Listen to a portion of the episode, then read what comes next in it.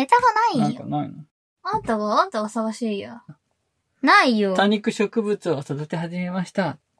あ、シカキャスト総務省が携帯電話各社に他社に乗り換えた後も同じメールアドレスが使えるように要請するという話が話題になっていました。いわゆるキャリアメールの話ですね。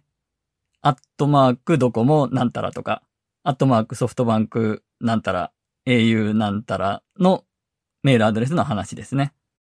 例えば、ドコモからソフトバンクに乗り換えた後も、ドコモのメールアドレスが使えるようにということですが、ちょっとおかしな話ですし、仕組み自体も難しいんじゃないかなと思いました。総務省のアクションプランというのを見てみたところ、ともかく気軽に携帯電話会社を乗り換えられるようにメールがそのまま使えるようにしようということで、キャリアメールの持ち運びという表現をしていましたが、携帯電話の E メール転送機能を含む具体的な実施方法については今後検討を要すると書いてありました。まあ、転送ということになるんじゃないですかね。私はキャリアメールはもう廃止でいいと思っています。もちろんすぐに廃止というわけではなくて、E メールアドレスへの転送はできるようにしてもらった上で、将来的には廃止すると決めて、期限を決めて計画してほしいなと考えています。その理由の1としては、役割はもう終えているからです。キャリアメールというのは、通常の電子メールと、アットマーク以下のアドレスが違うとかいうだけではなくて、仕組み自体が違うんですね。一番の大きな違いは、メールが届いたらすぐ通知が来るということですね。なので、ガラケー時代はみんなキャリアメールをチャットのように使っていたと思います。手紙のやり取りというよりは、会話のやり取りをキャリアメールでしてたと思うんですね。タイトルとかつけずに、そのまま返信返信でタイトルがリ、リ、リになっていくみたいな。それがスマホ時代になって LINE が登場して本来のチャットができるようになって全然そっちの方が便利だと。画像も簡単にやり取りできるし、スタンプも送れると。そこでキャリアメールを使ってチャット的なやり取りをする人は減っていったと。LINE にみんな乗り換えていったんだと思います。なので、チャット的なやり取りは LINE などのチャットサービスを使えばいいし、電子メールに関しては Gmail とか iCloud メールとかを使えばいいので、キャリアメールをあえて使う必要はなくなったというのが役目を終えたという意味ですね。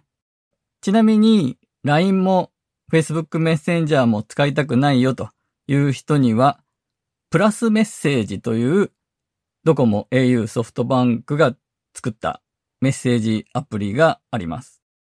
次に理由その2は、ネット通販などでのメールのトラブルの多くはキャリアメールだからということです。キャリアメールの歴史はある意味迷惑メールとの戦いだったと思うんですが、メールを送ってきた相手のメールアドレスのドメインを見て受信するかしないかを選ぶドメイン指定とか、メールを受け取るときのフィルタリングをいろいろ設定できるようになったことで、ネット通販で買い物をしたときの確認メールとか、そもそも何かのサービスに登録するときの確認のメールとか、メルマガとか、とにかく届かないケースが多いんですね。電子メール的な発想なら、メールをとりあえず受けといて、怪しいものは迷惑フォルダに割り振るというやり方なんですが、キャリアメールの場合は、とにかくメールが届いたら通知が来るので、その前の段階でせき止めようという発想になってしまうんですね。なので、サービスを提供する側が、メール受信時のドメイン指定などをしている方は、お手数ですが、アットマークなんたらの受信を許可する設定をお願いしますといった文言を入れないといけないんですね。私も仕事で何度もそういう文言を書いてるんですけど、書きながら、キャリアメールなくなればいいのにと考えています。理由その3は、日本独自のガラパゴスなものだから、もういいんじゃないのということです。海外では携帯電話を使ってのちょっとしたチャット的なやり取りに、ショートメッセージ、SMS が使われているんですが、日本ではショートメッセージが普及せずにキャリアメールになったんですね。その理由は、キャリアメールの方がショートメッセージよりも先に違う携帯電話会社の携帯に対して送れるようになったからなんですね。今は違う携帯電話会社の人にもショートメッセージ送れるので、それもキャリアメールが役割を終えた理由の一つとも言えますね。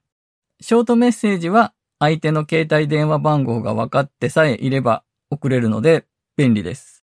私は仕事でちょいちょい使ってます。今回は以上です。